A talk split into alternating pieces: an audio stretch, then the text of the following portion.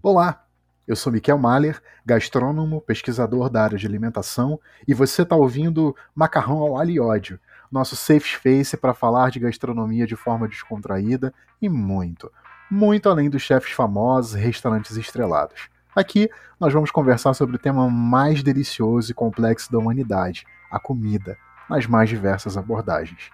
Se animou? Então bora comigo, porque a cozinha é a nossa primeira parada.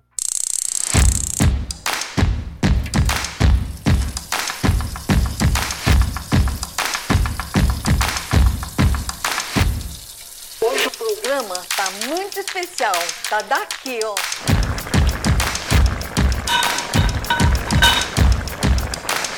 Bora!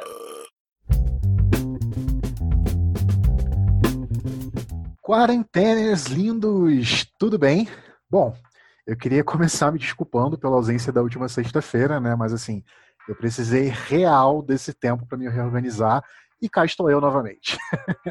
e eu queria saber como é que tá a rotina de vocês, né? Porque, sei lá, a gente tá num tempo tão doido e tem gente que tá sem aula, tem gente que tá sem trabalhar, tá tipo direto em casa, né? Mas tem gente, sei lá, com as atividades parciais, que é o meu caso. Mas também tem gente que está tipo, direto fora de casa desde o início da quarentena, né? Seja trampando e seja levando a vida normal, se é que tem alguma coisa de normal no que a gente está vivendo atualmente, né? Mas o nosso ano está aí, pertinho do fim. A nossa primeira temporada também, do Macarrão Alho Ódio, também está chegando no fim. E, mano, passou muito rápido.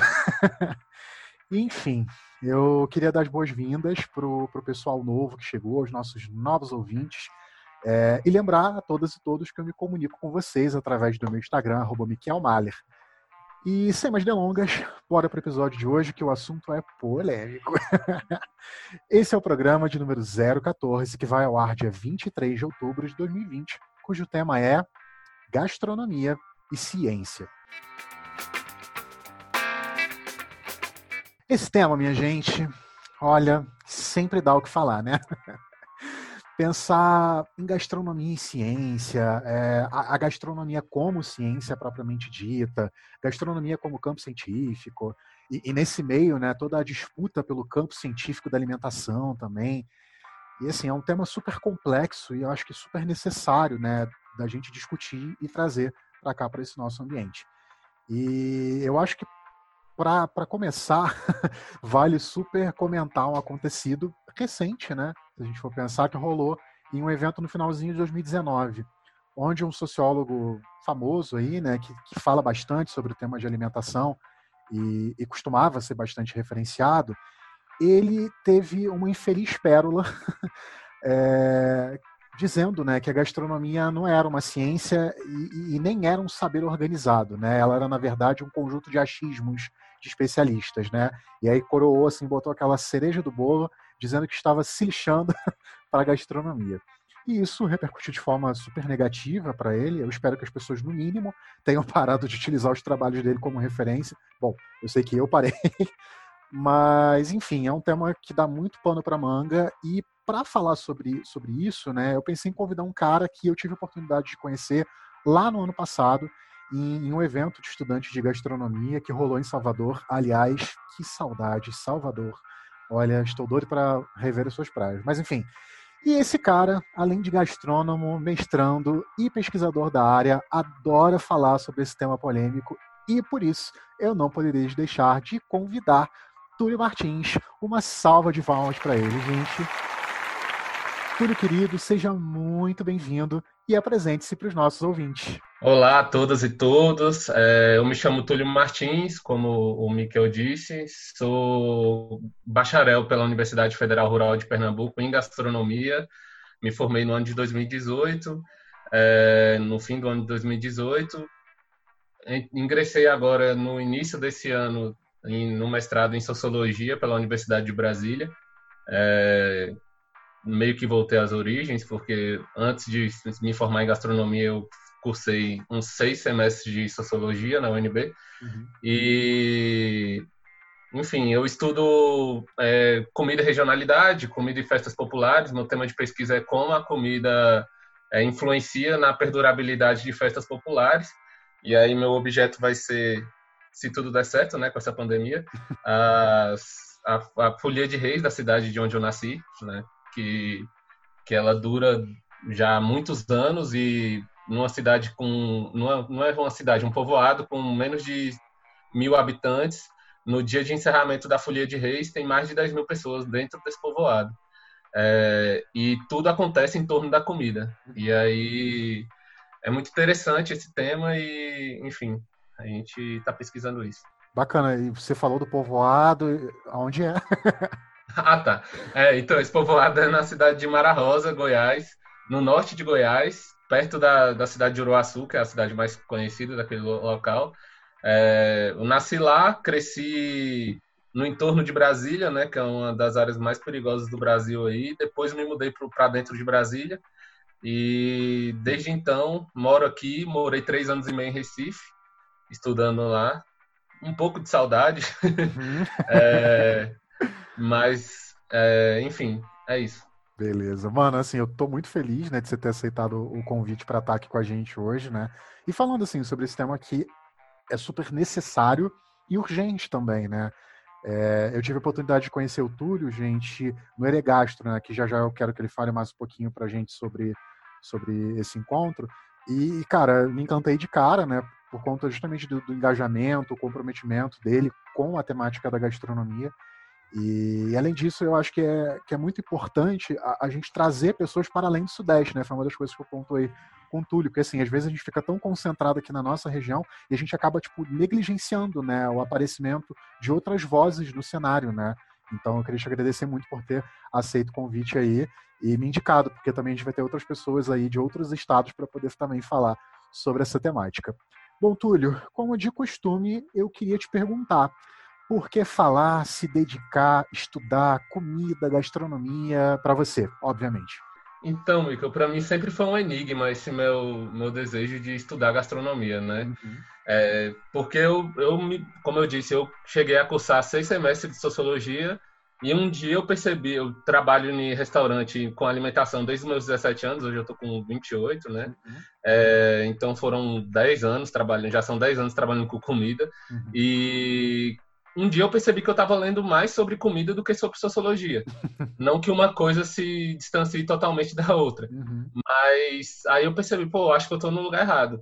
E aí eu fui para fiz o, o, Enem em 2014 e ingressei em 2015 na Rural de Pernambuco. Uhum. Quando eu entrei, é, eu já sabia que eu não queria ser chefe de cozinha. Uhum. Então, para mim sempre foi uma, uma questão muito doida assim, porque todo mundo me perguntava: ah, você vai entrar, você vai ser chefe. Eu falava, não, não quero ser chefe, porque eu já trabalho há tantos anos com, com restaurante, eu não quero continuar trabalhando, porque eu sabia de todo o processo de exploração que o trabalhador dentro de restaurante tem, né, que a gente sabe como é que é, quem já trabalhou tá ligado, e também como se dá esses, essas questões de feriado que não existem, de enquanto os outros se divertem, você está trabalhando. Sério e isso acaba cansando. É. E isso acaba cansando. E essa romantização também da, da desses desses afazeres exploratórios, vamos dizer assim, que recai sobre o trabalhador médio, é, também me, me interessava.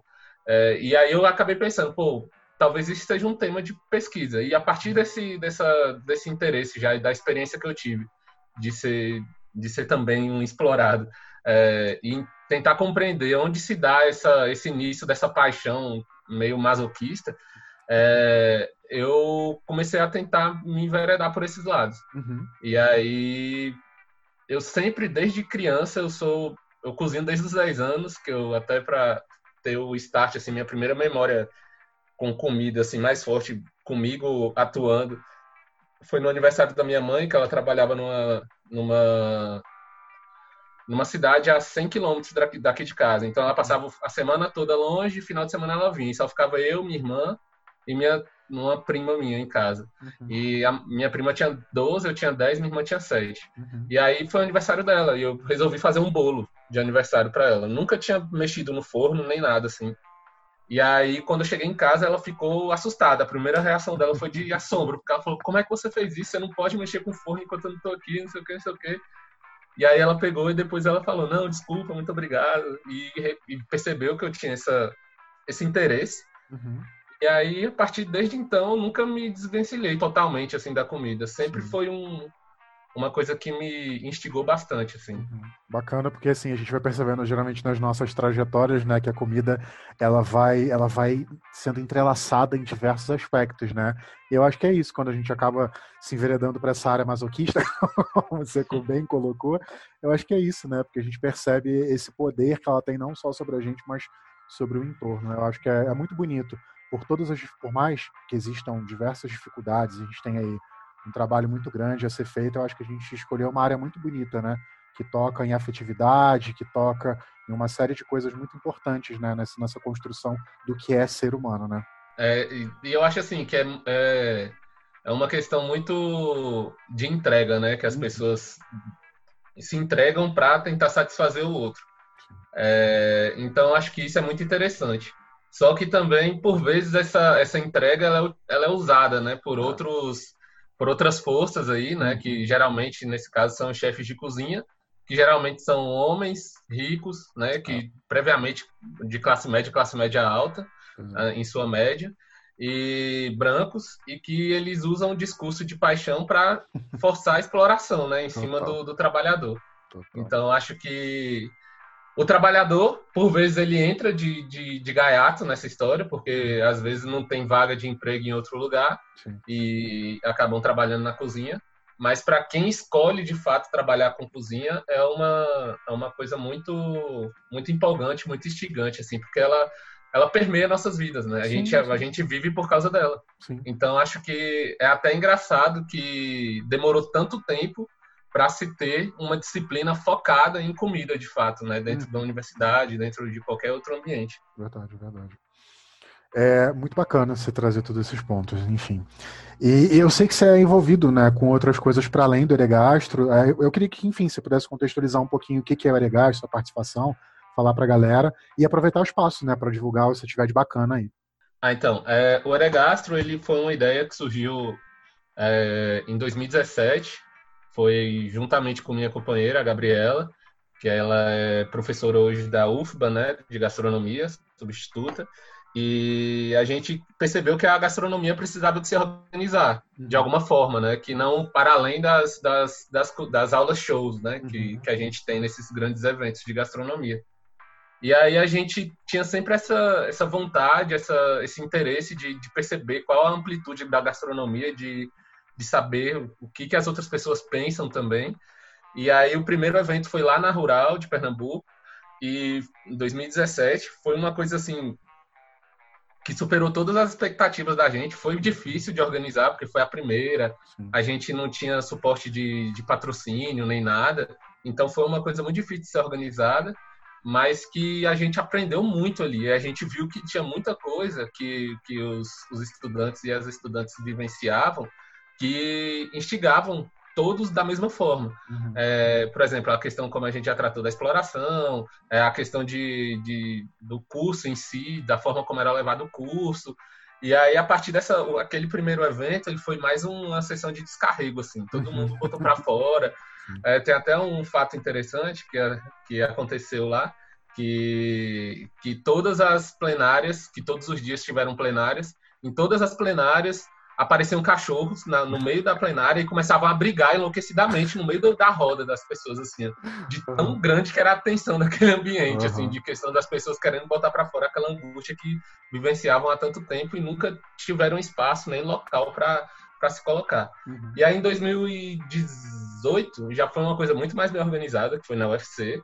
É, foi, foi maravilhoso o evento, assim. Em 2019 a gente teve alguns problemas na, Uf, na UFBA, mas também foi um evento muito bom. Uhum. E, enfim, aí desses eventos a gente teve a executiva né, nacional de, de gastronomia, que o Mika foi participante durante um tempo, uhum. né, também. É, e aí a gente, na executiva, eu pertenço à executiva atualmente, a gente tenta tocar as pautas que são elegidas no Aregastro, em, em conjunto, para fazer. É, esse ano ter o primeiro nacional, né? Encontro nacional, mas infelizmente a pandemia adiou os planos. Pois é. é ia ter o primeiro encontro sudeste também, né? Sim. Que acabou não tendo também por conta da pandemia. E, enfim, tudo isso começou, né, tanto o meu o, o, local que eu conheci minha companheira, inclusive a Gabriela, foi numa biblioteca de gastronomia, colaborativa de gastronomia que eu tinha no, no Facebook, que eu tinha uhum. criado. Uhum. E aí lá tinha, no, no, na última semana dela, acredito que já tinha umas 10 mil pessoas.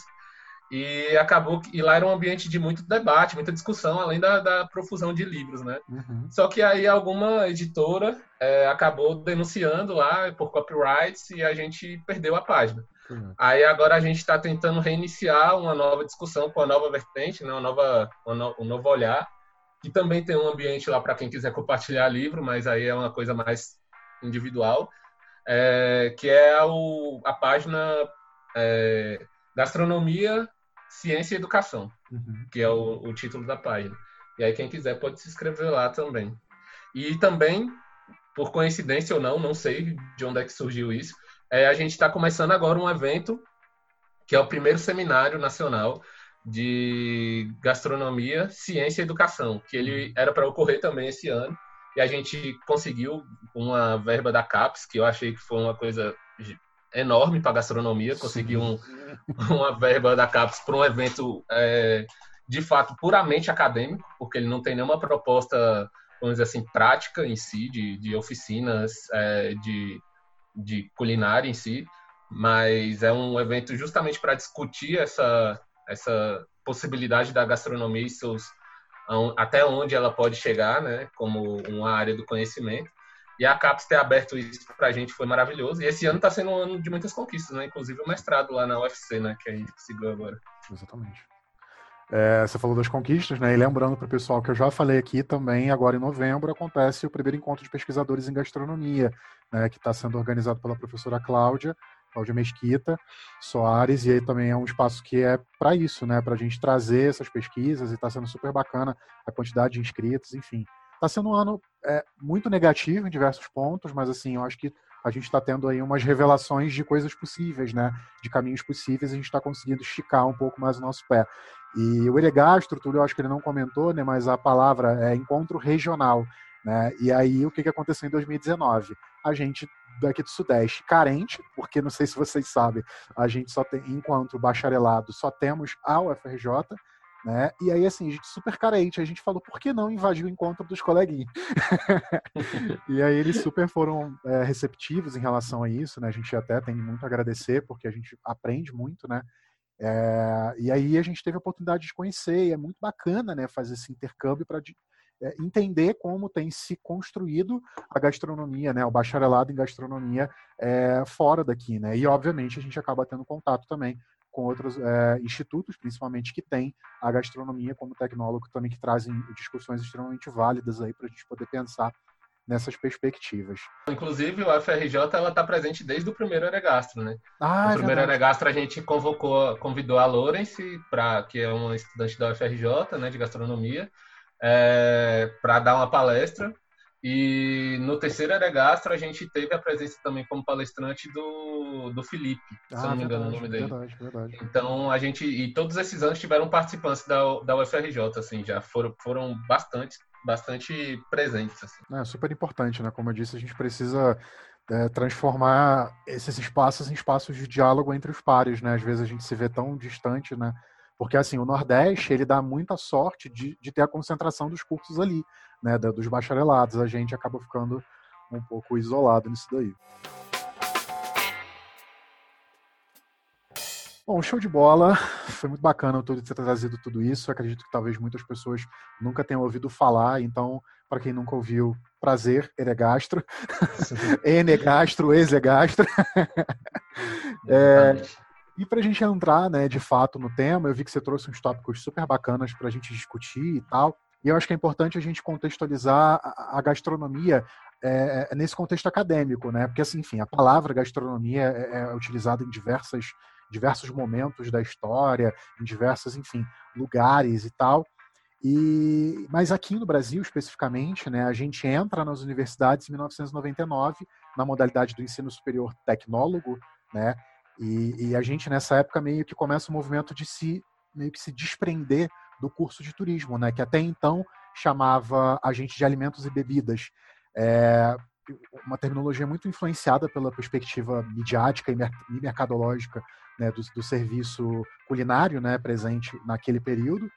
E, e, conforme o tempo vai passando, né, que os cursos vão, vão, vão existindo é, e chegam na, na, modalidade de bacharelado, e o primeiro, Túlio, é o, é o de, é da Rural de Pernambuco, não é? Isso, exatamente, é o da, de Pernambuco, é de 2005, se eu não me engano. Isso, 2005, é. E hoje somos cinco, né? É, Rural de Pernambuco, FRJ, já esqueci. UFC, uhum. o FPB e UFBA a UFIXPA do, do Rio Grande do Sul está tentando se transformar, que eles estão tecnólogos, estão tentando se transformar em bacharel agora. Verdade. Coitados, né? Um movimento justamente em pleno governo Bolsonaro. Boa sorte, queridos companheiros. Mas, enfim. E a gente vai vendo, né, um movimento super importante, eu acho que de, de amadurecimento da área, né? E não só amadurecimento, assim, como uma percepção de si, né? E, e, uma percepção da gastronomia que aqui no Brasil tinha meio que só a dimensão cultural, né, daquilo que a gente vive no nosso dia a dia, e uma dimensão muito mercadológica, né? E a partir de então a gente ganha, ganha não, né? A gente constrói, né, essa dimensão científica e, e, e acho que é nesse caminho que o Túlio vai conversar um pouquinho com a gente hoje. Mas enfim, já falei muito, Túlio, fique à vontade para trazer todos os seus tópicos e, e as coisas que você tem para trazer hoje para a gente. Então, é, eu queria começar falando acerca dessas questões das universidades, que, que essa introdução do bacharelado é, também foi um fato muito importante para debater essas questões, porque a gente não pode esquecer que a função de um curso bacharelado também é produzir conhecimento. Né? Uhum. Ele não é um, um, local só de desenvolvimento de técnicas, é, de aprendizado de técnicas, né? como boa parte dos cursos de tecnólogos são, apesar de terem cursos tecnológicos muito bons, assim que também tentam abranger outras, outros âmbitos da gastronomia. Só que é, no começo, como dizem, né, no começo era tudo mato. Então, muitos professores e professoras vieram de outras áreas, né? Sim. Lá na Rural de Pernambuco, a gente teve muitos professores que eram da, da nutrição, é, professores da veterinária, dessas, dessas áreas mais tecnológicas, porque a rural é mais voltada para a tecnologia dos alimentos, né? Então, sempre foi mais voltado para o que o professor ou professora tinha mais afinidade. Sim. Tiveram muitos professores que buscaram, de fato, se aprofundar no conhecimento em gastronomia, por perceber que aquele, aquele conhecimento técnico não era o suficiente. E enquanto professor de bacharelado, eles deviam desenvolver pesquisas e aprofundar mais sua, seu entendimento da gastronomia. Mas tiveram alguns que simplesmente levaram, né? E isso acabou influenciando muito na, na, na, na construção do, do no, no, perfil do egresso, né, como Sim. dizem. É, a rural mesmo, basicamente todo, todo mundo que se forma na rural vira, vai fazer um mestrado em tecnologia dos alimentos lá na própria Universidade Rural de Pernambuco. Uhum. É, aí cada universidade tem sua sua vertente, né? A, a UFPB ela está no, no Centro de Desenvolvimento Regional, que que eu acho interessante, só porque lá também é muito voltado para essa questão de tecnologia dos alimentos a UFC fica dentro da, do, do, do, departamento de instituto, na verdade no Instituto de Cultura e Arte, uhum. né, que também é um, um, local interessante, mas eu acho que é meio diferente assim, do meu ponto de vista. A UFBA está dentro do Instituto de Saúde, da, de nutrição, na verdade, uhum. né? E a UFRJ, se eu não me engano, também, não é? Sim, nutrição também. Pronto. E essas, essas, esses locais onde a gente se encontra, a Rural, ela está dentro do Instituto de Tecnologia Rural. Uhum. Então, esses locais onde a gente se encontra acabam influenciando muito o perfil do egresso. Sim. E aí eu acho que, com o passar do tempo, lógico que quando a maioria dos estudantes, quando começou a gastronomia, todo mundo entrava pensando, ah, vou ser chefe, vou ser um chefe, vou ter meu restaurante, vou receber artistas, vou tirar foto, vou aparecer em revista. Só que a realidade foi batendo na porta de várias pessoas é, alguns desses e algumas dessas acabaram retornando para a universidade, seja nos cursos tecnológicos ou nos cursos bacharelados, como professores e professoras. E aí eles começaram a perceber que não era bem assim, né? E aí esse choque de realidade em várias pessoas de perceber que para ser chefe você não tem que saber cozinhar, você tem que ter dinheiro, uhum. na maioria das vezes, é, isso acabou impactando muito nessa nova, nessas novas gerações dos gastrônomos. Sim e até que essa essa penumbra acabou culminando no Eregastro, né, que foi o ponto de eclosão dessas, dessa, desse, novo, desse novo ponto de vista uhum. dos próprios gastrônomos sobre o seu curso. Uhum. Então, eu acho que a partir daí a gente começou a pensar gastronomia de fato, porque antes a gente fazia gastronomia, agora a gente começou a pensar e a refletir sobre gastronomia. Exatamente. Porque antes eu acho que assim, as pessoas pegavam um professor, o professor indicava um, um, sei lá, na rural era basicamente uma análise sensorial, um aproveitamento integral dos alimentos, essas coisas mais técnicas que tinham já um passo a passo, no final eles faziam um teste e pronto, acabou. Aquilo dali era um TCC, era um artigo que era publicado, alguma coisa do tipo. Uhum. Hoje em dia as pessoas buscam aprofundar mais nessas né, essas questões. Tanto que a gente pode trazer aí o, o famigerado Brilhança Varran para a nossa discussão, e quando ele fala que a gastronomia é tudo que se refere ao homem, né, que é o ser humano, que a época era chamava de homem, totalidade do homem, enfim, o machismo, né? Mas é, ele falava que era tudo que se refere ao homem enquanto ele se alimenta, né? Mas só que a gente entende que hoje em dia, né, é, alimentação ela cabe para o pessoal do da tecnologia dos alimentos e da, da nutrição. O gastrônomo ele mexe com comida, né? Porque a comida ela é aquela alimentação simbolizada, é aquela alimentação que a gente olha para ela e tem uma referência daquilo. A gente não só ingere o, o alimento para se nutrir, a gente come também é, cultura. Então, isso a gente começou a perceber todas essas dimensões da gastronomia e começou a produzir né, em cima disso. E aí eu acho que essas, esses novos desconfortos que foram sendo gerados é, acerca de que, que a gente pode fazer, do que, que a gente tem que fazer. Inclusive, Cláudia é uma grande parceira da gente aí também da, nessa, nessa luta, né? Como você citou ela do evento dos pesquisadores, ela também sempre esteve do nosso lado. É, ela, a gente sempre teve essa, essa ânsia de compreender por que, que gastronomia existe. Primeiramente, por que, que ela existe. Né? Porque eu, eu, sinceramente, eu acho muito triste, extremamente triste, você tem um curso, principalmente por ser em universidades ou institutos públicos, uhum. e ser simplesmente para formar pessoas para servir uma elite. Uhum. e, tipo, eu acho extremamente triste. E a pessoa ainda se, se propor a estudar, no, no fazer um vestibular uhum. é, para virar chefe de cozinha, simples, pura e simplesmente virar chefe de cozinha. Lógico, cada um pode ter o seu caminho. Mas você simplesmente querer é, entrar para servir uma elite, uhum. eu acho muito triste, ainda mais estando no instituto público, né? Que, que de certa forma, você deveria retornar isso para a sociedade como um todo, que são as pessoas pobres e de classe média que pagam a, a, universidade, né? Exatamente, exatamente. E é muito bacana o Túlio trazendo isso, porque eu acho que toca diretamente na minha reflexão de quando eu entro. Eu já falei algumas vezes sobre isso aqui, né? Mas de quando eu entro na gastronomia. É, o choque desmotivador de perceber exatamente isso que Túlio acabou de colocar. Né? Pera, eu estou aqui dentro de uma universidade pública, né, sendo sustentado por, pelo dinheiro público, né, proveniente aí dos nossos impostos, enfim, e eu estou aqui simplesmente para poder trabalhar para o cara que tem vem de uma família rica e tem o seu truck e, e vende o hambúrguer que a gente sabe que custa, sei lá, 10 reais, ele vende a 30, e eu trabalhar durante 12 horas exaustivas, isso começou a me inquietar e foi um dos, dos períodos tudo que eu tive. É, eu não queria mais estar dentro da cozinha, sabe? Foi um choque que eu tive, que eu falei, o que, que eu estou fazendo aqui dentro? Né? E eu uhum. fui percebendo esse movimento não só comigo, como vários colegas, vários colegas. E nesse meio do caminho, a gente percebe o quê? Pessoas que desistem, né, que largam, porque falam, não vou ficar aqui para isso, né? E outras pessoas que falam, tá, tive o surto, fiquei mal a beça, o que, que eu vou fazer com isso? E aí é nesse momento que a gente começa um movimento muito importante, que é para que caminho eu vou? E a gente começa a fazer o um movimento que o Túlio comentou do mato, né? A gente começa a abrir os caminhos com o facão. Né? Então, por exemplo, o fato de de repente estar aqui hoje fazendo podcast, a gente está comunicando em gastronomia. Então, é uma possibilidade, onde a gente não, como né, o próprio é, é, jargão daqui, né, do, do, do, programa, a gente fala para além dos chefes famosos e cozinhas estreladas, porque é isso, é pensar as diversas dimensões da gastronomia e tantas outras coisas que a gente vai descobrindo aliadas a, a, a esse novo universo científico, né, que a gente começa a se perceber. Então, a importância da gente trazer é, isso daqui, porque eu acho que essa reflexão científica, essa reflexão de si, é que faz a gente começar a construir os caminhos, os paralelos e, e todas as reflexões e dúvidas acerca da gastronomia, né?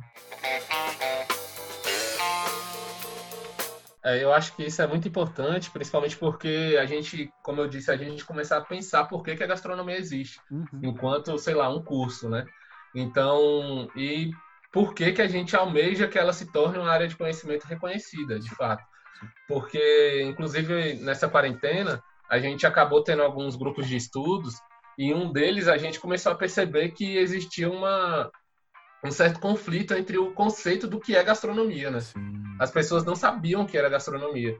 Todos os autores, que aí a gente pode começar a entrar um pouco mais nas polêmicas, todos os autores, eles tinham algum conceito de, de gastronomia e ele mesmo, ou ela mesma, no decorrer do texto mudava o seu conceito de gastronomia. Às vezes ela era vista como uma estetização do comer, às vezes ela era vista como um refinamento do comer, às vezes era vista como, sei lá, simplesmente comer. Uhum. Então, as pessoas não sabiam, não sabem ainda o que é gastronomia.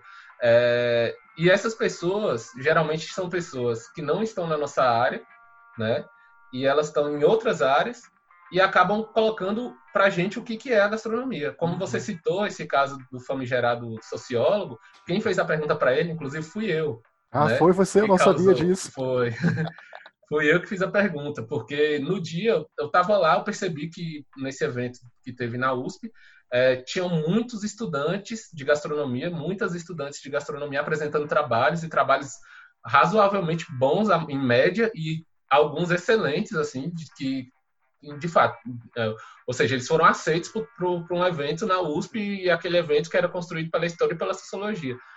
E nas mesas de discussão, de fato, nos, nas, nas, nas palestras, não tinha nenhum gastrônomo. Uhum. E aquilo me inquietou. E eu falei, ah, mas por quê? Se a gente está produzindo quase todos os trabalhos que estão sendo apresentados aqui nesse evento, se a gente é capaz de, de ter, de, de escrever trabalhos suficientemente bons para serem aceitos nesse evento. Por que, que a gente não é capaz de ter pessoas que falem né, nesses, nesses eventos, que, que possam estar presentes e discutir né, nesses, presentes, nesses, nesses eventos? E aí eu acabei levando essa pergunta para a mesa, uhum. de por que se eles não estranhavam o fato de ter tantos gastrônomos apresentando e nenhum gastrônomo na mesa, uhum. ou gastrônomo. E aí, aí a resposta veio daquele jeito. Inclusive, foi até interessante isso, porque eu sabia que ele ia ter uma atitude arredia uhum. e eu comecei a filmar. Sorte que não precisei de publicar, porque senão né, poderia ter dado problema para mim. Sim. Então eles, eles mesmos publicaram. E aí, enfim, foi um reboliço naquela época. E aí eu acho que foi muito interessante aquilo, aquele fato ter acontecido, que aí eu entro também no papel da polêmica dentro do, da, da construção do conhecimento científico, que, que eu acho que, principalmente aqui no Brasil, a gente tem um certo pé atrás com polemizar com ideias, uhum, uhum. é, porque a partir daquele momento as pessoas perceberam e começaram a tipo se indagar. Sim. Será que existe gastronomia? Será que a gastronomia é, é passivo de produção de conhecimento científico? Uhum. Será que a gastronomia pode vir a ser uma ciência? Inclusive teve um caso de, desse sociólogo que ele foi simplesmente procurar uma confusão com um menino do, da UFBA, que ele tem aquele se eu não me engano, o nome do, do, do Instagram dele é Gastrofocal, que ele é até bem conhecido. E ele publicou falando sobre esse, essa, essa polêmica que existiu lá. E ele foi no, na página do menino questionar ele, falando: Ah, vocês estão querendo tirar bolsas da gente, vocês estão querendo disputar a verba do, do CNPq e tudo mais. E aí entra o meu caráter sociológico nisso, né? Porque uhum. tem um, um, sociólogo muito famoso que se chama Pierre Bourdieu, e ele trata sobre essa questão das disputas né, dos, dos campos científicos. Sim. E quando eu percebi isso, eu percebi que de fato a gente estava dentro de uma disputa. Uhum. E, e aí, continuando as discussões que a gente tinha, os debates e tudo mais, vieram outros autores assim que começaram a respaldar o pensamento que estava surgindo nesse momento de que a gastronomia de fato ela pode se tornar uma ciência independente a partir do momento que existe um paradigma que está que tá sendo questionado uhum. e ele não está conseguindo se sustentar com ideias e aí eles partem para a busca da institucionalidade, da sua institucionalização, né? Porque são ciências já reconhecidas, que têm um grande, grande tempo, né? Grande importância, que a gente não pode tirar a importância claro, dessas, claro, ciências de forma alguma, mas que elas não são capazes de tratar do objeto da gastronomia como a gastronomia pode, como por exemplo a nutrição, ela tem um olhar, a sociologia ela tem outro, o turismo que enfim não é uma ciência, mas tem outro uhum. olhar também para a gastronomia. E aí essa, esses olhares eles acabam sendo muito fragmentados e não conseguem compreender o todo do comer, né? Uhum. E a gastronomia ela tem essa possibilidade de, de enxergar essa essa ontologia do comer, né? Esse, uhum. esse contexto todo que envolve a comida, né? Que eu acho que é muito interessante. E aí entra o papel da polêmica, uhum. que é a gente polemizar com esses autores. Sim. Inclusive, é uma, uma, piada que a gente tem que é meio interna, assim, mas que a gente fala que existe uma escola de São Paulo que domina o pensamento sobre o que é estudos da alimentação sim, no Brasil. Né? Sim, exatamente. E aí é muito interessante, como você trouxe, o Nordeste ele tem a maioria dos cursos de gastronomia bacharelado. Uhum. E lá se produz muito conhecimento. Sim. Mas só que toda essa, essa polarização e essa, essa desigualdade né, de, de, de campo mesmo, de, de pesquisa, e essa, essa, esse foco no Sudeste, acaba tirando toda essa, essa força do Nordeste. Uhum. E aí, nesse momento em que a gente é, começa, a gente eu incluo porque estudei lá, né? Apesar de não ser nordestino. Mas, tipo, essas pessoas que estudam no Nordeste, que compreendem a gastronomia de uma forma totalmente distinta, que tem a sua proximidade ali para dialogar, ela cria capacidade e condições para disputar esse local, uhum. né? E aí essa disputa, ela não pode ser simplesmente tipo como uma vez eu vi um, um rapaz falando no, no, no YouTube, que ele fala que no Brasil a gente escreve assim, quando a gente vai questionar uma, uma proposição de alguém, a gente escreve 18 páginas elogiando e pedindo desculpa, e duas páginas falando, talvez você pode ter se equivocado aqui. Né? Uhum. Que a gente tem medo de polemizar ideias e as pessoas acabam é, pensando que quando você critica uma ideia, uma proposição, na ciência você está criticando o indivíduo, uhum. o que é totalmente sem sentido, né? Exatamente. Exatamente. Pensar em todos esses fatos, novamente a gente toca nessa questão da construção das dimensões, né? Que a gente, acho que a gente usou a palavra dimensão aqui algumas vezes, né?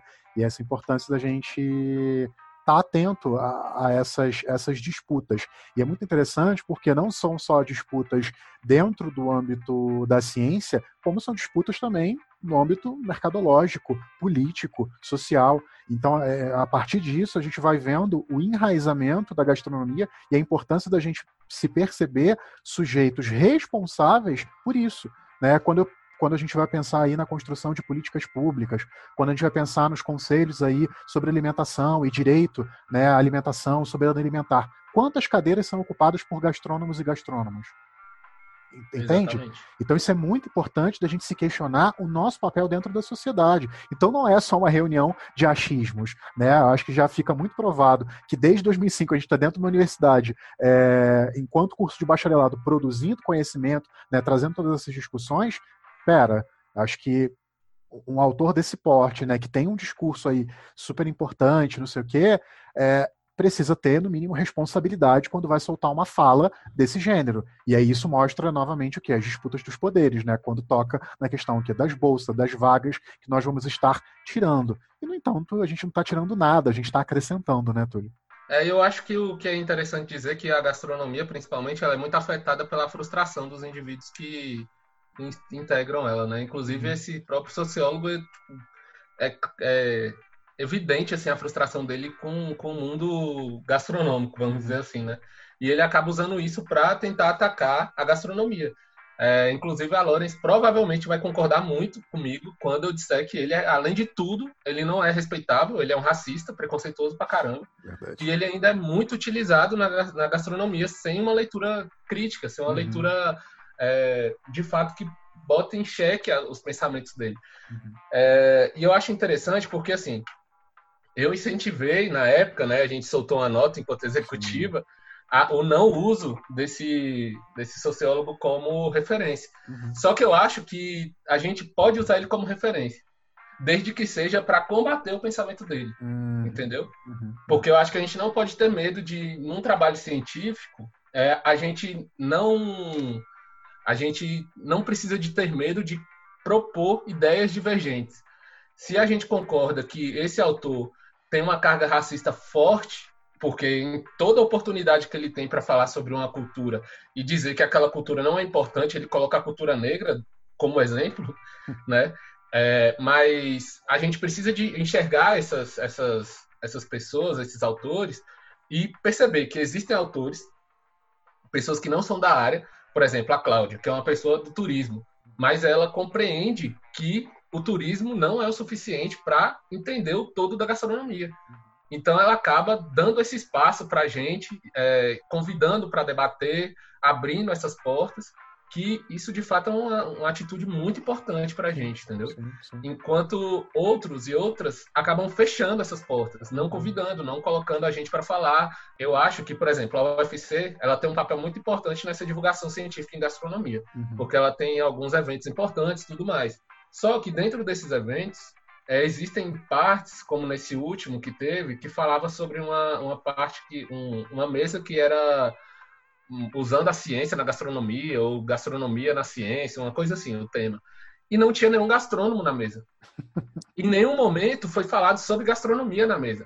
Falaram de desenvolvimento de ketchup, de um ketchup que foi posto à venda, de um rapaz do, da, da Embrapa que falava sobre patente, um outro eu não lembro, e o professor Paulo falando sobre o mestrado da UFC, que aí teve a parte mais científica da, da, da, da discussão. Uhum. Mas acaba que a gente numa mesa que tem leva o título do, da gastronomia, não tem nenhum gastrônomo propondo uma, uma visão distinta uhum. do que é a ciência na gastronomia ou a gastronomia na ciência. Sim. Então, acho que a gente bater o pé e, de fato, confrontar é importante, porque senão a gente vai continuar sendo colocado a, a, de lado a gente vai ser uma linha auxiliar do turismo, vai ser uma linha auxiliar da nutrição, vai ser uma linha auxiliar da sociologia, da história, Sim. e a gente nunca vai ser protagonista da nossa própria história, Sim. né? Sim. Então acho que isso é muito importante. Só um último detalhe que eu acho é importante da gente trazer, né? E assim, a gente, como o Túlio colocou, a gente tem diversos colegas que querem seguir vertentes diferentes dentro da gastronomia. E tá tudo bem, tá, gente? Não tem nenhum problema você querer sair da gastronomia, né? Você sair bacharel da gastronomia e querer ter o seu próprio negócio ou trabalhar. Não tem nenhum problema, ok? Isso tem que ficar muito claro. É, mas eu acho que é importante, a partir do momento que a gente tem acesso ao discurso, como é o caso que a gente está tendo aqui nesse bate-papo, acesso a, a, toda a problematização, a, a tudo aquilo o, o, que toca a nossa área, que no mínimo, quando a gente está dentro do, do, bacharelado, que a gente se esforce, pelo menos, para que os trabalhos né, de conclusão de curso, eles tenham ali é, certa profundidade, né? Porque a gente tem temas diversos que são super bacanas de serem abordados e às vezes são negligenciados porque as pessoas ficam nesse marasmo, né? Então, assim, para a gente também fazer essa construção né, desse campo e tudo mais, eu acho que a gente precisa não é de um esforço de meia dúzia que acreditam na gastronomia e consciência. Não, é, é, de todos, né, os graduandos que estão ali nesse processo, porque é aquilo, eu e Túlio, a gente saiu, a gente está agora em outro momento, né, dentro do mestrado, fazendo outras articulações. Mas muita coisa acontece com vocês, né, com os professores, que diversos, né, como o Túlio também pontuou, não são gastrônomos de formação, vêm de diversas áreas, uns com mais abertura, mais receptividade e outros não em relação às temáticas específicas da gastronomia, mas da gente, é, acho que deixar esse convite, né, não necessariamente um convite, quase que um ultimato, né? Tomem essa responsabilidade, né? De nesses trabalhos vocês se colocarem, né? É, não só os profissionais que estão ali se formando, mas toda a questão temporal que você está ali vivendo, enfim, angústias, anseios, é importante. Esses trabalhos são documentos, eles registram essas coisas, né? É, eu acho que esse recado tem que ser dado. Agora está sendo um momento muito de, de mudança de currículos, né, e tudo mais. Esse recado ele tem que chegar também a quem coordene, quem comanda ah, esses claro. cursos de gastronomia, claro. porque essas essas desistências, essas frustrações que ocorrem no meio do caminho também são muito é, devido à desorganização das grades horárias, uhum. né? Que a gente acaba desestimulando o estudante, é, não, não, consegue revelar de fato o que, que o estudante ou a estudante pode fazer e ele acaba ou ela acaba desistindo no meio do caminho. Sim. E isso acaba também prejudicando o próprio curso, né? Porque se um curso recente como é o nosso, com só agora, se tudo der certo, seis bacharelados, e, sei lá, um índice de desistência de 50%, 60% ah, ou até é. mais, isso é muito prejudicial, frente ainda mais frente, como você disse, um governo como a gente está vivendo. Exatamente. É muito simples dele estalar os dedos e fechar o nosso curso. E aí, Nossa. a gente, você que está se formando, ou sei lá, quem se formou e está tá agora dando aula num curso que acha que é o que move ela, e se acabar o curso como bacharelado? Isso é muito triste, a gente precisa se fortalecer enquanto isso, né? E o, o discurso das grades, do, das bases curriculares, ela é muito importante por conta disso, porque isso vai poder proporcionar uma amplitude, uma amplitude muito maior do, do, debate da gastronomia dentro, da, dentro, da, dentro das universidades. Porque eu acho que é importante que cada universidade tem a sua. Ela tem essa, esse viés próximo a alguma, alguma área da pesquisa de gastronomia. Por exemplo, sei lá, tecnologia de alimentos, de nutrição, desenvolvimento de alimentos, da, de cultura e tudo mais. Mas que essas universidades elas não podem fechar portas para os outros estudantes, para os estudantes ou para as estudantes que desejam pesquisar outras áreas da gastronomia. Exatamente. Né? Porque, para mim, apesar de eu achar que a Rural é, um, é, um, é uma ilha no meio dessa, dessa confusão toda, porque a Rural é um local muito muito bom para se estudar gastronomia, uhum. mas lá a maioria dos professores são voltados para a área de tecnologia de alimentos, ou seja, quase todos, na verdade. E para eu conseguir um orientador para o meu tema de pesquisa, que era comida e regionalidade, eu tive que buscar em outro departamento. Né? E isso foi muito complicado, porque a pessoa do outro departamento não tem proximidade com a gastronomia. Então eu tive que fazer minha pesquisa somente usando a metodologia que a professora me indicava. O resto era tudo eu que tinha que correr atrás. E isso acaba prejudicando essa pluralidade, essa, essas coisas que a gente pode desenvolver cada vez mais né, na gastronomia. E isso vai potencializar também os desejos e as vontades das pessoas como você disse, eu não acho também que a pessoa não possa ter seu negócio, não possa ir trabalhar em cozinha. Eu só acho que a pessoa não pode só pensar que gastronomia é isso. Sim. De achar que, ah, ser chefe e acabou. Uhum. Eu tenho, inclusive, exemplos. É, a Gabriela, minha namorada, ela gosta de falar que eu cito muitas pessoas, né? Porque eu, eu, eu, me, eu me impacto muito com, a, com pessoas que me fazem pensar e refletir, ou pessoas que eu admiro. Então eu acabo sempre referenciando. Então, tem duas meninas da Rural que elas queriam ser pesquisadoras. Uma queria ser pesquisadora e a outra não, que era a Ana Carla e a Laís. A, a Laís, aparentemente, ela já queria ser pesquisadora, a Ana Carla não. Só que no processo, ela, a Ana Carla se abriu e ela, hoje em dia, ela, elas duas pesquisam acessibilidade em gastronomia e são trabalhos excepcionais, assim, tá ligado? Tipo, elas apresentam, elas, elas se eu não me engano, posso estar falando besteira, mas elas contribuíram com políticas públicas já dentro, da, dentro do, da, de, de Recife. Então, eu acho que, que essas, essas nossas novas visões que a gastronomia pode proporcionar é muito importante. A Luana, que é uma amiga minha, ela fez uma pesquisa do TCC dela, que ela poderia muito bem ter feito só uma análise sensorial, mas ela resolveu peitar um, um pesquisar sobre LGBT, LGBTfobia em restaurantes é, gourmet da cidade de Recife. Uhum. E não tinha nenhuma base referencial, quase. Ela teve que fazer tudo na raça. Uhum. E foi um trabalho muito bom, entendeu? Ela teve que, bater, teve que ter coragem né, de produzir aquilo, de quase parir de fato um trabalho, porque não tinha referência. E aí eu acho que é muito importante ter essa coragem de você simplesmente não pensar, ah, pô, queria fazer isso, mas só que o professor, a professora não quer me orientar. Pô, mete os peitos, pô, porque a gastronomia é uma coisa que eu falo. A gastronomia é uma das poucas áreas do conhecimento universitário que quem sabe mais é o estudante. É o professor de gastronomia, ele vai tentar orientar você para algumas coisas, mas só que o estudante de gastronomia, como a maioria dos professores não são formados em gastronomia, eles não sabem do que, que eles estão falando, basicamente. Eles não sabem o que, que eles podem é, contribuir de uma forma mais ampla. Uhum. O professor Leonardo, por exemplo, da Rural, ele é uma pessoa que eu acho que eu, eu acho não, eu admiro muito a postura dele, porque ele, por exemplo, ele é formado em biologia, é doutor, pós-doutor, não sei o quê. Só que ele foi fazer um curso tecnológico de, de gastronomia, porque ele percebeu que aquele saber dele não era o suficiente para contribuir uhum. como a forma, da forma que ele queria contribuir com o curso. Eu acho que essas coisas elas são muito importantes para o nosso curso. Sim. Porque senão a gente acaba se perdendo. Né? Exatamente. Você tocou nisso daí, eu acabei de lembrar de uma coisa. Que o Rodrigo Cotrim, né, é, que teve aqui um episódio falando sobre cozinha doméstica, ele foi da minha banca, né? E meu TCC foi um tema também que é complexo, porque eu falei de culinária canábica. Então, assim, a gente está tratando de um tabu imenso. Né? Mas, enfim, uma das falas dele que vai de contra o que o Túlio acabou de falar foi que, na minha análise que eu fiz, ele falou: Isso daqui não é o olhar de, de qualquer outra área da ciência. Isso daqui é o olhar do gastrônomo. e ele falava isso né, de forma muito muito impressionado. E, assim, isso ficou muito marcado e vai completamente contra essa fala do, do Túlio pra gente. Pois é, e eu acho interessante porque existem muitos tabus dentro da gastronomia que a gente acaba abraçando e não reflete sobre eles. Uhum. Um exemplo disso é o uso indiscriminado de análise sensorial, por exemplo, dentro da gastronomia, que para mim sempre foi muito impactante. Eu sentar numa mesa branca com um tampão basicamente, sem saber o que eu tô comendo e só falar se eu gostei ou não.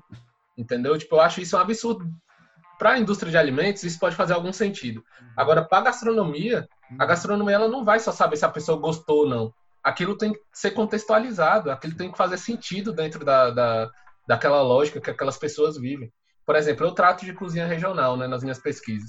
E eu percebi que, que comida é um ambiente de disputa também. Uhum. Porque quando eu fui fazer minha pesquisa do, do, do TCC lá na Rural, eu pesquisei dentro do restaurante Universidade da Rural, uhum. que é muito bom. É o melhor restaurante universitário do Brasil, sem dúvida nenhuma. Doido para comer lá. Aqui no Camujo. é, nossa, uma delícia, saudades. É a maior saudade que eu tenho em Recife.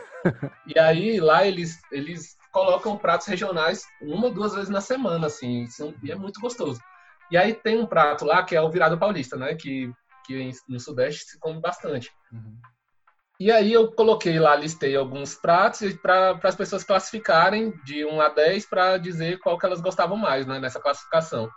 E aí era muito engraçado porque o virada paulista, apesar de ser muito gostoso, é, as pessoas colocavam em último por muitas vezes e depois de colocar em último eles falavam assim, ah, não gosto de sulista não, então a ah, paulista para mim não presta, um negócio assim.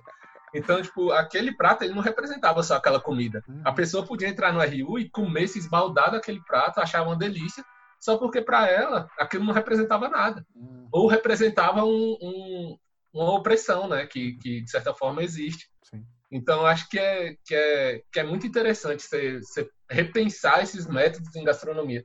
Porque, na, na minha concepção, além de, de, de pesquisa somente, é, uma ciência para ser funda fundamentada, ela precisa ter um objeto claro, uhum. ela precisa de ter um métodos, métodos e metodologias claras, uhum. precisa de ter formas de análise claras e próprias. Lógico que a gente pode absorver algumas, por exemplo, acho que a etnografia como método de coleta de dados é uma coisa muito importante, muito interessante que a gastronomia pode se apropriar. É, outros métodos também podem. Agora, a análise sensorial em gastronomia não faz sentido.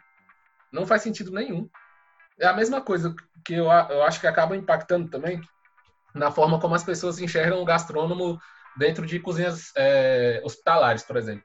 As pessoas dão uma receita para o gastrônomo e a, o gastrônomo vai tentar tirar o melhor daquilo, como se ele fosse o cozinheiro. E pronto. O gastrônomo entra para poder transformar o, a lista de ingredientes do nutricionista. Uhum. Sendo que o gastrônomo ele poderia muito bem trabalhar em conjunto com o nutricionista uhum. para compreender quais são os contextos socioculturais daquele local para construir um cardápio que agrade as pessoas, porque existem inúmeras pesquisas que falam que a comida influencia na recuperação do, dos pacientes. Uhum. Então, você simplesmente ir lá dar um, uma, uma, comida sem nenhum sentido simbólico para aquela pessoa. Imagina só, uma pessoa que cresceu, foi totalmente socializada num ambiente, sei lá, do sertão pernambucano, acostumada a comer aquelas comidas carregadas de tempero, com muito simbolismo cultural, que eles que come que, enfim, chega sua, como eles falam lá, que é comida para dormir depois. E aí chega, fica hospitalizado, além de ter um ambiente totalmente hostil, que é um hospital, que não é um local, um local agradável de se estar, você vai comer, um, sei lá, um frango sem tempero, sem nada, com arroz e feijão. Acabou. Uhum. Entendeu? E aí as pessoas vão, ainda vão se desestimular ainda mais naquele ambiente, né? Vão ter mais problemas ainda. Exatamente. Então acho que a gastronomia ela tem muitas vertentes, muitas e muitas e muitas. Isso porque eu nem abordei tanto o meu tema de pesquisa. Eu estou falando mais das possibilidades uhum. que podem existir dentro da gastronomia. Então acho que, que é muito interessante, como você falou é, da questão de cozinha doméstica e tudo mais. É, a Gabriela, minha minha companheira, ela estuda isso, né? E aí a gente percebe diversos, em diversos momentos diversas coisas que só um gastrônomo ou gastrônoma pode uhum. enxergar, entendeu? Por exemplo, é, ela fez agora um o, o mestrado dela que ela concluiu, ela foi tratar de merendeiras, né? E aí ela percebeu que as merendeiras, elas simplesmente elas se esforçavam para que o alimento se tornasse mais saboroso para os estudantes. Elas traziam tempero de casa, elas faziam uma hortinha improvisada no fundo da escola para poder ter coentro, ter não sei o quê, porque a, a, prefeitura não disponibilizava. Então, tipo, existia todo esse cuidado é, que um, uma pessoa que não, não compreende a, a, comida como um todo, ela não consegue enxergar essas, essas, essas atitudes como algo significativo. Uhum. Então, eu acho que a gastronomia ela tem esses, esses ambientes e essas formas de, de, de, de trabalhar que a gente precisa de se desenvolver. E uma coisa que, como eu, como eu falei, que eu gosto de ficar citando as pessoas, mas uma coisa que no último Eregasto, que a Cláudia falou que me impactou muito, foi que estão conceituando a gastronomia, mas não são os gastrônomos que estão conceituando. Uhum. Então a gente precisa saber quem é que está conceituando e saber se, tá, se a gente acha que está certo. E aí, tipo, isso acendeu uma luz na minha cabeça, assim. E hoje em dia, todo o trabalho que eu escrevo, todo artigo que eu escrevo, todo resumo que eu escrevo, eu tento conceituar alguma coisa. Uhum. Eu tento refletir sobre aquilo de uma forma a propor algo. Uhum. Porque, por, por vezes, nos nossos trabalhos enquanto gastrônomos, a gente simplesmente reproduz alguma algum conhecimento, Sim. vai lá, ou então faz uma etnografia e não reflete sobre aquelas, aqueles, aquelas ações que são realizadas no seu processo de, de análise, e fica por isso mesmo, uhum. né? Então, acho que, que a gente precisa de enxergar a gastronomia nesses, nesses processos de uma forma muito mais complexa.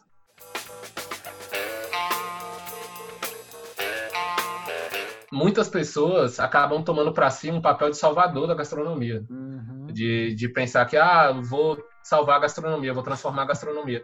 Existem várias dessas personalidades que criam grupos, nichos pequeníssimos e falam que estão fazendo gastronomia e que essas pessoas compreendem o que é gastronomia. Mas, de fato, não existe uma compreensão do que é gastronomia naqueles grupos. Uhum. Então, uma coisa que eu falo, meus trabalhos que eu escrevo, eu tento sempre propor algo, porque se alguém achar que eu estou errado e vier contrapor, vai estar tá produzindo, uhum. né? E isso é muito importante para a área de gastronomia.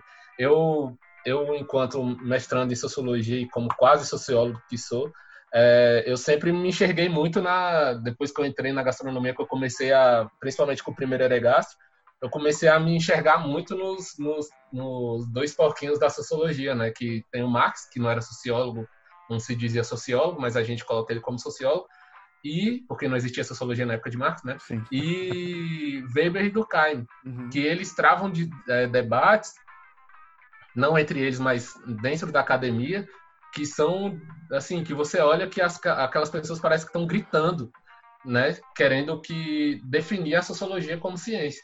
E em nenhum momento eles são pacíficos ou passivos nas suas, nas suas colocações. Hum. Eles propõem.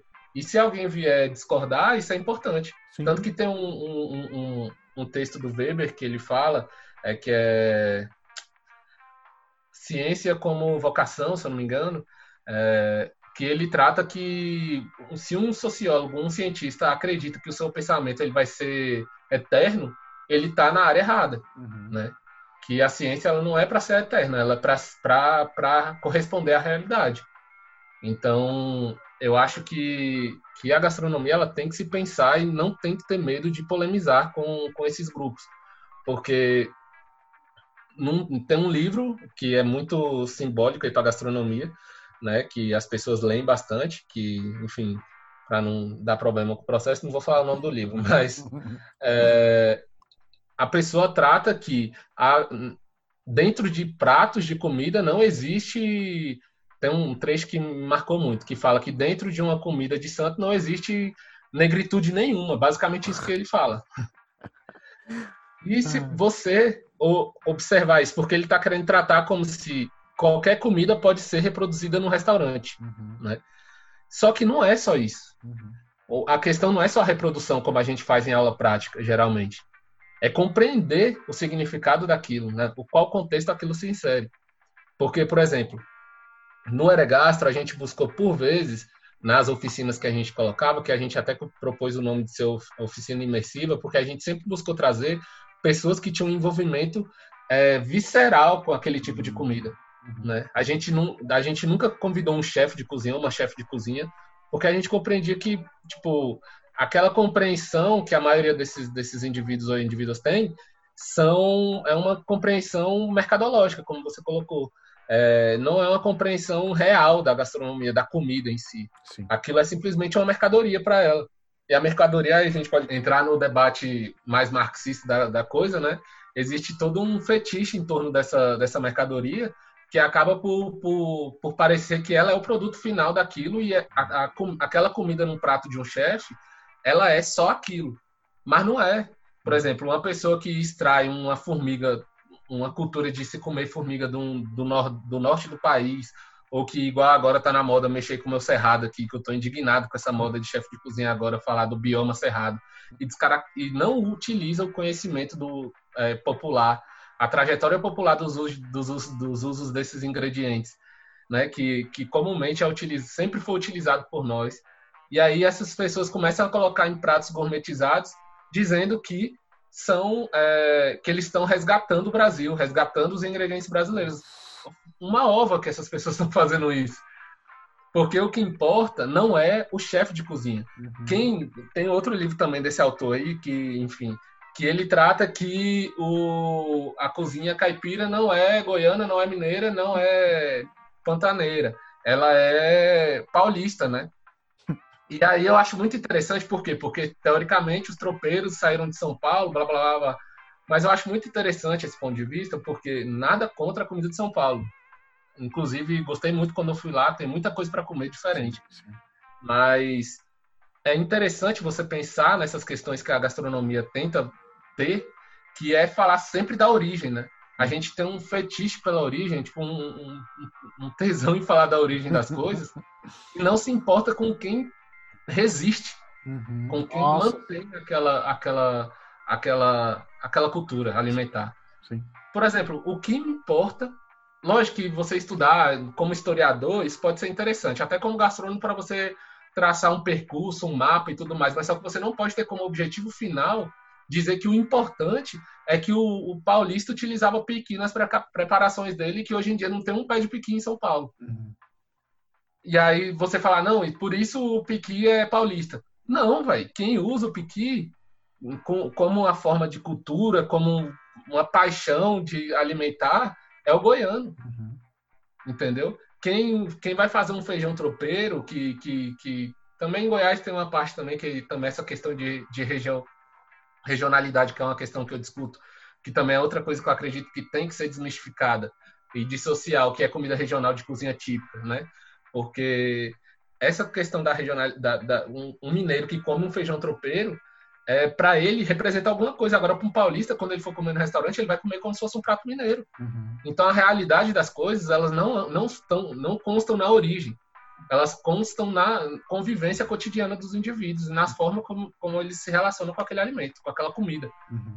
Porque, por exemplo, uma, uma dissociação que eu faço da gastronomia regional, da gastronomia típica, da, da cozinha típica e da cozinha, da, da cozinha regional, na verdade, é que a cozinha regional ela é autorreferenciada. Ela importa para quem produz aquilo.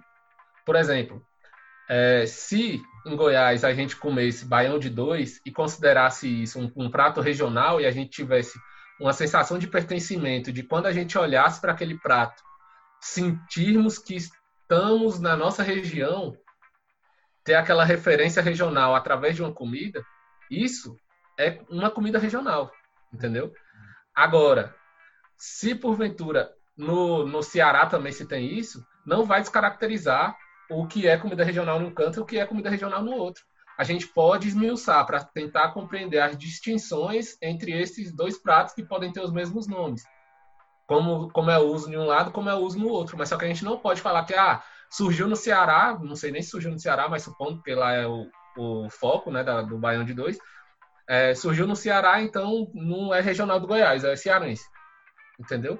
Então, uhum. acho que essas, essas imposições externas estão mais para a cozinha típica, que é uma questão mais turística, que é para você tentar buscar aquela autenticidade, essas coisas aquela todas. demarcação, né? Para ficar fácil de visualizar, né? Tipo, Exatamente. o acarajé baiano, é, sei lá, o bolinho de, de bacalhau do Rio de Janeiro e afins, né? Exatamente. Inclusive, foi interessante nesse último Eregastro, que quando eu fui apresentar esse trabalho, que, eu, que veio um menino do Piauí falar comigo, que ele é do IFP, só que eu esqueci qual é o nome dele. É, ele veio para mim e falou: pô, velho, esse seu trabalho me fez tipo, me sentir muito bem, porque eu sempre cresci comendo baião de dois, que foi o exemplo que eu usei lá. Eu sempre cresci comendo baião de dois. Só que depois que eu entrei na, na, na gastronomia, eu comia, é, é, quando eu produzia aquilo dentro do curso, eu produzia como se não fosse um prato nosso. Eu produzia como se fosse um prato do Ceará.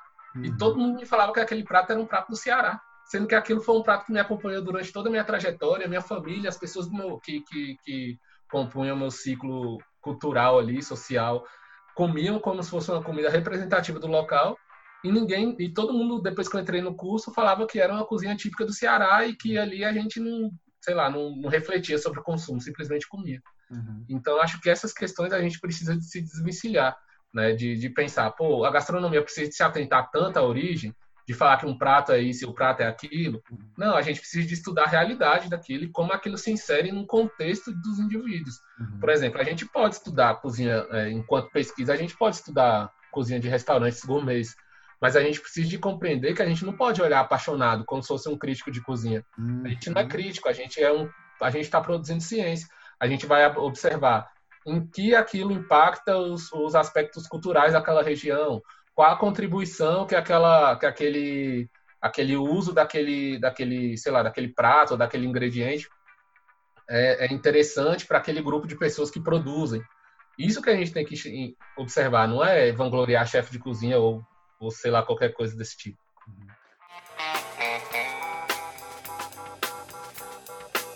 E isso tudo que você fala, eu, eu acredito que você vai concordar comigo, toca numa das maiores falhas que a gente tem dentro dos cursos, sejam os tecnólogos, sejam os bacharelados, que são as disciplinas práticas de culinária. Elas são completamente dissociadas de uma realidade, né? Então a gente não consegue transpor aquela aquela passação de receita, né, para uma realidade vivida, experienciada, né? E assim, isso é óbvio que é complicado, por exemplo, eu trazer um, um prato, né, ou enfim, a gente discutir a culinária do Mediterrâneo, porque eu não tenho como levar os meus alunos para lá. Mas assim, e o nosso entorno? Né? E aí eu falo aqui do nosso Rio de Janeiro, eu falo lá de Pernambuco, eu falo do Ceará. O que, que a gente discute? A, a gente vai procurar, a gente tem acesso às pessoas que estão cotidianamente fazendo, a gente só está ali dentro daquela sala de aula é, fazendo uma reprodução de receita, entende? Então, acho que é uma crítica que é muito importante e é uma coisa que a gente é, precisa refletir dentro do curso de, de, gastronomia, que é justamente a aplicação da transdisciplinaridade. Né? Não adianta a gente falar, ah, não, a, a gastro é transdisciplinar, mas se a gente né, não produz, se a gente não faz da transdisciplinaridade uma prática, né? Então é, é, é, muito importante, por exemplo, quando a gente pensa em disciplinas, sei lá, é, no caso aqui da UFRJ, que até a gente acabou de escrever um resumo sobre isso, que a gente fala sobre essa questão do turismo, a disciplina de turismo que a gente tem aqui no curso. Né?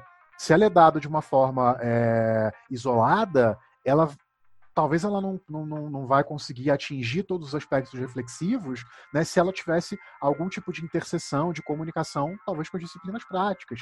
Por que, que a gente aprende o corte francês, mas a gente não, não conhece as técnicas de cocção que são tradicionais daqui? Por que, que a gente não faz um buraco no chão e aprende a fazer um churrasco gaúcho? Por que, que a gente, sabe, então, são, é, por que a gente não tem um laboratório, um laboratório experimental de técnicas é, de cocção brasileira? Né? Então, quando a gente entra nas disciplinas, por exemplo, aqui do FRJ, Brasileira 1, Brasileira 2, o quanto uhum. a gente consegue de fato se aprofundar, né? Então, acho que isso aqui é uma questão que é muito importante, eu acho que vai de encontro um pouco a essa tua fala. Exatamente, eu concordo plenamente com o que você disse. Inclusive, tem um, um trabalho que eu estou torcendo muito para que seja aprovado logo aí, que eu escrevi junto com a Gabriela, que a gente trata justamente sobre isso, sobre é, como a gastronomia ela pode observar essas, essas, essas formas de, de de colonização né, que a gente passa. Porque, por exemplo, é, o exemplo que a gente usa lá é do corte do caruru de Cosme Damião, se eu não me engano. Que lá eles cortam em cruz o, o quiabo, hum. né, para fazer o caruru. E isso, com certeza, com certeza, impacta no, na cocção daquele, claro. daquele, daquele quiabo. Uhum. E impacta também na, na forma das pessoas interagirem enquanto estão produzindo aquilo. Então, acho que a gastronomia ela tem que se atentar a todo o processo da comida. Hum. Ela, ela, não pode se atentar somente a, a, ao, ao prato final, ao resultado, a, a, objet, a, a ser objetivo na, na produção de um prato, né? E eu acho que essa questão do ensino em gastronomia, é, a gente precisa de, de observar esses, esses fatores e essas dinâmicas, porque é, o gastrônomo ou a gastrônoma, ela pode observar a técnica aplicada em cada prato e também analisar qual a, é a influência dessa técnica no resultado gustativo ou físico-químico daquele, daquele resultado final daquele alimento. Uhum. E aí você vir e querer padronizar dentro do Brasil, que é um, um local totalmente multicultural, é, padronizar como se fosse simplesmente francês, é outro, outro aspecto que tem é de uma autora que também não vou citar o nome porque é para criticar, ela trata da, da cozinha francesa como se fosse a gastronomia é, que regia o mundo. De fato, a gente pode compreender que a gastronomia francesa ela tem uma grande influência, um grande impacto é, cultural, social e gastronômico na vida das pessoas. Só que nesse texto, para desmistificar, para tentar dizer que quem pensou gastronomia foram só os franceses, quem pensou comida foi só os franceses, ela tenta falar que o, o apesar, apesar dos dois serem direitistas de fato, ela tenta pregar, pregar a pecha no, no Cascudo e no Gilberto Freire como se eles tivessem sido financiados por ditaduras, sendo que eles nem escreveram em períodos ditatoriais. O, o apesar de que o, o, o, Gilberto Freire escreveu, né? Mas só que ele era contra, ele era quase um, um, um monarquista, um saudoso da, da, do Império. É, e o, o Câmara Cascudo ele foi financiado pelo Chateaubriand para poder escrever a história da alimentação. É, então, acho que a gente precisa de, de, perceber que o Brasil tem um histórico de estudos de comida, mas a gente precisa de superar também esses indivíduos. A gente pode se fundamentar neles, mas a gente precisa superar. E também, sobre essa questão da, da, da educação, que no evento da gente, que é o Simpósio de Gastronomia, Ciência e Educação, a parte da educação é justamente para isso. Porque é uma coisa que inquieta muita gente dentro da gastronomia, é como associar as aulas teóricas com as aulas práticas. Uhum. Porque a gente acaba falando, é, chega, senta numa mesa para falar de cozinha europeia, por exemplo. E aí um professor ou uma professora passa 200 slides para tentar contextualizar a gente naquilo. Chega na aula, ela solta um punhado de receita lá e fala: pega aí, galera, faz aí. Uhum. E aí, tipo, a gente faz só. Uhum. Se fosse para fazer isso, né, a gente podia assistir uma Ana Maria Braga, né, uhum. que um, um, caráter de entretenimento maior e tentar fazer em casa, mas tirando a parte da brincadeira, a gente precisa de compreender essa transição e a gente precisa de escrever sobre isso. Tem uma professora, uma professora que, foi, que era professora de substituta da Rural, que é a Natália, que ela fez um trabalho que eu acho que foi um dos mais interessantes que eu achei assim dessa dessa associação, que o que ela fez? Ela fez a gente pesquisar sobre certos alimentos antes da aula, né, da aula prática, e a gente se aprofundar no contexto que envolvia aquele alimento, que era de cozinha, a cozinha das Américas. É, e aí, na aula, a gente tinha que reproduzir aquele prato. Então, tipo, quando a gente fosse reproduzir aquele prato, a gente tinha um conhecimento muito mais amplo do que aquilo impactava na vida daquelas pessoas e como aquilo poderia ser utilizado no, no contexto brasileiro, entendeu? É uma coisa muito mais abrangente do que simplesmente você falar, falar, falar, falar, falar, falar, aí jogar um bocado de ingrediente lá na mesa e falar, ah, inventa aí, cria um prato baseado na, na culinária árabe, sei lá. Uhum, uhum. Vai, a gente não sabe nada de culinária árabe, basicamente. Uhum. Porque a gente só vê só o que acaba chegando aqui. Então, acho que, que, que a gente precisa de ter essa atenção. E aí entra o que você falou de ter uma prevalência das técnicas brasileiras, que a gente desenvolveu inúmeras técnicas muito, muito Sim. importantes para a cultura brasileira. Sim. E você querer dizer que isso não é importante para a gastronomia, porque o que vale é, é a objetividade do, do negócio, é, a, a, é você fazer aquilo com, a, com certo rigor, para se ter sempre o mesmo resultado. Mas só que se você for utilizar esse rigor em certas comunidades, você está dizendo que aquela comunidade, então, é, subalterna, né? Se você chegar lá e querer cortar o quiabo no dia do, do São Cosme da União, querer cortar o quiabo em rodela no, no meio daquela galera, eles não vão achar legal, né? Provavelmente. É. Eles vão estranhar. vão falar que você está errado. E de uhum. fato você está errado, Sim, porque naquele contexto você está errado. Uhum.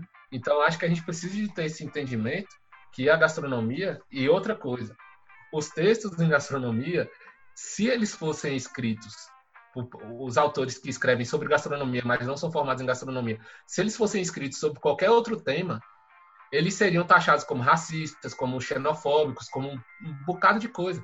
Porque, por vezes, essas pessoas vangloriam a técnica francesa lá no alto, a técnica europeia lá no alto, hum. e subalternizam as outras, como se fosse quase um, um processo evolutivo da, da, do, do, do, comer. Uhum. Sendo que Nossa, não existe esse processo evolutivo do comer.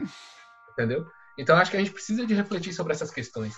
De que, tipo, a gastronomia ela tem que compreender o comer. Por isso que eu estou tentando me forçar a não atribuir à gastronomia o ato de cozinhar, como eu percebi que também você fez isso falando da aula de culinária, né? Uhum. que é de distinguir essas, essas relações. Eu acho que a gastronomia é o que a gente faz quando a gente pesquisa, uhum. quando a gente estuda, né?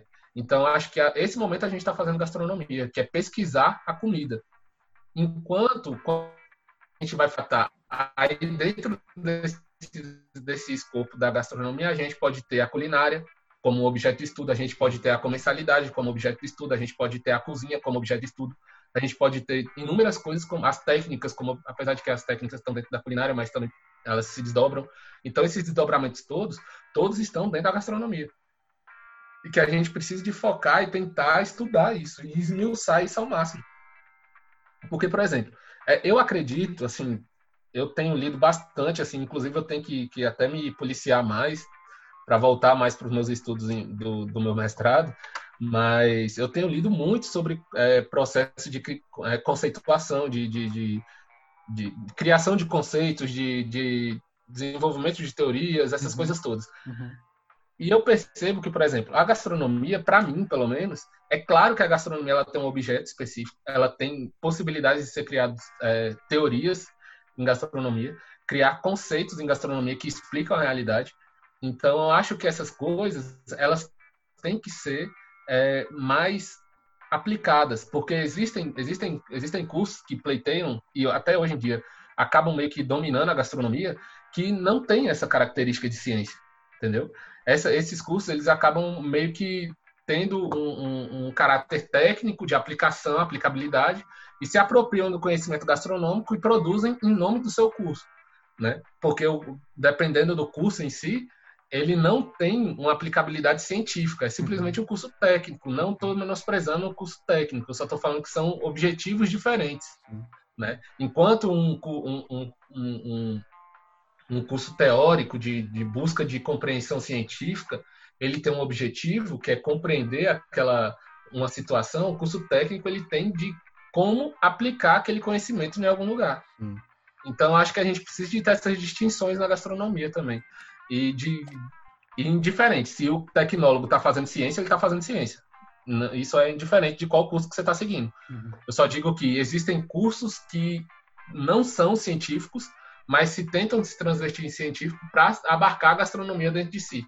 E eu acho que a gente precisa ficar atento a esses fatos uhum. e também produzir para que esse, que a gente tenha a nossa independência. A gente precisa de ser independente, mas ao mesmo tempo multi, trans, interdisciplinar. Uhum. Porque a gastronomia, de fato, ela engloba todos esses aspectos. Sim. É impossível falar de gastronomia sem sociedade, é impossível falar de gastronomia sem cultura, sem história, sem, sem política, sem, política, sem é, sei lá, química, física, para quem tem mais a proximidade disso. Só que para que a gastronomia tenha a possibilidade de fazer isso, ela precisa desenvolver seus métodos e suas formas de análise a gente não pode se debruçar sobre as formas que são produzidas por outros, porque a gente vai chegar nas, nos mesmos resultados que os outros. E a gente percebe que, para mim, para muita gente, não sei se para você, Michael, mas uma grande angústia que eu percebo é que quando eu vou pesquisar a partir de métodos de outras, de outras áreas, eu não consigo chegar no resultado que eu estou buscando. Claro que não. porque não é através daquele método que eu vou chegar. Uhum. Então, acho que é uma coisa que a gente precisa de se dedicar, de ter coragem. E outra coisa, para finalizar essa parte, para trazer mais, buscar mais uma palavra de incentivo. As pessoas, por vezes, elas ficam falando, ah, mas só que na França eles falam isso, em Portugal eles falam isso, não sei aonde eles falam isso. E daí? Uhum. Entendeu? Essa colonização do pensamento a gente não precisa de ter. Sim. Se a gente, enquanto brasileiro, consegue enxergar a nossa realidade através de um estudo gastronômico, a gente está fazendo ciência em gastronomia. Uhum. E aquela a gastronomia pode se tornar uma ciência através disso. E a gente pode ser, pela primeira vez no mundo da história, um, um local que está germinando algo extremamente novo. De pensar o comer de uma forma ontológica, da sua totalidade. Não simplesmente de pedaços dele. Porque, por vezes, como eu disse aqui, a gente cortar o quiabo em cruz influencia no resultado físico-químico daquela preparação. A antropologia, ela vai até o cortar o quiabo em cruz. E a tecnologia de alimentos entra no, no resultado físico-químico. E esse preenchimento do todo? Como é que pode ser explicado? Existe um vazio nessa explicação, que existe um salto, sem uma, sem uma ponte. E a gente pode ser essa ponte de entendimento dessa, dessa, dessa construção. Porque, por exemplo, na, no meu trabalho, eu percebi que no Goiás, o macarrão já está se tornando um prato regional. Só que é um macarrão que não é al, al dente, é um macarrão bem mole e que ele é com bastante óleo e com pouco molho. Um espaguete. Uhum. E aí você vai para aquele local que ele já foi absorvido dentro de um, de um, contexto de festas populares e tudo mais, e vai dizer que aquele processo de cocção, de feitura, tá errado? Não tá. Uhum. Entendeu? Acho que a gente precisa de ampliar nossos horizontes, parar de discutir, igual eu tava vendo naquele grupo Gastronomia da Depre lá, que agora tá uma discussão sobre pudim com furinho, pudim sem furinho, qual é o correto. Sair dessa, dessa cilada hum. e começar a produzir ciência de fato. E meter os peitos mesmo, sem dó, sem medo. E já tem muita gente fazendo isso. Né? Tem a Bárbara, que é, da, que é formada na UFC. Tem é, vocês da UFRJ, que já tem um grupo que já está é, fazendo isso. Na UFBA, tem a Gabriela. Tem, tem a Lara também, que faz isso. Na, em São Paulo tem o Rafael Ferro, que também produz. É, enfim, tem muitas pessoas que estão pensando gastronomia e outras pessoas que são é, que não são pessoas que estão que estão querendo se apropriar de nossa área já enxergam que, que existe uma vaga para gastronomia. Tem uma fala da Marianice Maciel naquele na, no encontro que ela fez com a Leri, que é o grupo de pesquisa sobre alimento e história lá da, do Pará, se eu não me engano, desculpa, é, que ela fala que, que o rapaz pergunta para ela sobre um tema, que eu não lembro qual é, e aí ela fala que a antropologia não é capaz de responder isso, quem tem que responder é a gastronomia. Olha só. Então, tipo, isso a gente tem que perceber que existe essa bola quicando. E a gente precisa de chutar, porque senão vai vir aí um, uhum. uma, um, um mestrado, como teve uma época que a nutrição quis abrir, de alimento e cultura, para estudar o que a gastronomia estuda. Bom, o papo tá bom. Eu sei que vai dar pano pra manga esse daqui, tá, Túlio? Mas a gente já tem que ir se caminhando para o final do programa de hoje. E eu queria saber, né, Túlio, se você tem mais algum ponto a acrescentar, mais alguma coisa legal para poder trazer a, a, essa nossa discussão super rica. Pois é, então eu quero reiterar aí a divulgação da página, né, tanto da, da executiva do curso de gastronomia, que está como Exegas, tanto no Facebook quanto no Instagram. Tem a página Gastronomia, Ciência e Educação também no Facebook. E o evento de, do Seminário Nacional de Gastronomia que a gente vai começar a divulgar essa semana, e a gente pretende fazer ao menos um evento, um mini evento a cada 15 dias, a princípio, né? De ir divulgando e acompanhando e construindo esse evento até o dia do evento, né? Hum. E também, é, para finalizar aqui a fala, gastrônomos do mundo, univos, porque a treta é grande, né? E eu quero muito que, que é uma coisa que eu descobri, né? Não, não sabia disso, mas eu descobri fazendo gastronomia, que a gastronomia apesar de, de, da ciência não ter o intuito total de transformar o mundo, mas de compreender ele, mas eu acho que a gastronomia ela pode de fato mudar o mundo e mudar a forma como a gente enxerga o mundo. E eu acho que a gente pode fazer isso a partir da gente. E a gente tendo essa visão de, de construção de, de, de um pensamento sólido e não pueril, raso, como alguns autores fazem sobre os temas, que não aprofundam, não tentam é, conhecer de fato a realidade daquelas coisas e acabam falando só sobre si, né? Porque por vezes, muitas vezes dentro da gastronomia as pessoas tentam fazer uma autopromoção é, e construir é, simplesmente um, um, uma redoma em volta de si para dizer que ele está querendo salvar a gastronomia, como eu disse. É, a gente precisa de fato de produzir, porque só produzindo a gente vai conseguir rebater quem bate na gente. E a gente não precisa de ter medo. A gente precisa de acreditar que, de fato, só produzindo a gastronomia vai poder mudar o mundo. Eita. Bom, Túlio, queria te agradecer mais uma vez né, por você ter vindo aqui, se disponibilizar a trazer, enfim, trazer todos os seus pensamentos, as suas reflexões acerca disso né, que são resultado de, de, não de achismos, né, mas de muito estudo, de muito, muitas horas ali na frente do computador e dos livros para poder construir tudo isso.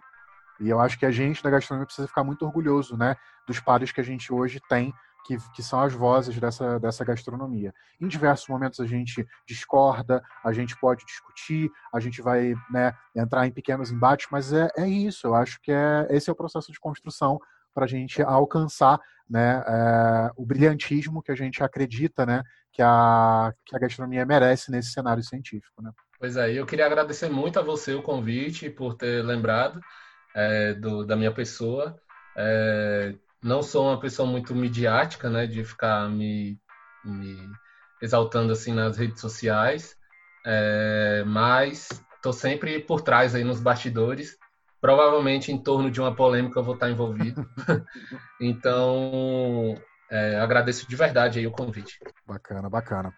Bom, gente, lembrando que meu direct do Instagram, arroba Mahler, tá sempre aberto para a gente bater aquele papo, trocar umas ideias e tal. Eu espero de coração que vocês tenham gostado do papo de hoje. Se gostaram, não deixe de compartilhar nas suas redes sociais para que mais pessoas possam conhecer o projeto. Os beijinhos de hoje ficam para Verônica Matoso, Ana Bárbara e Jéssica Ribeiro, que estão sempre ouvindo e apoiando a gente.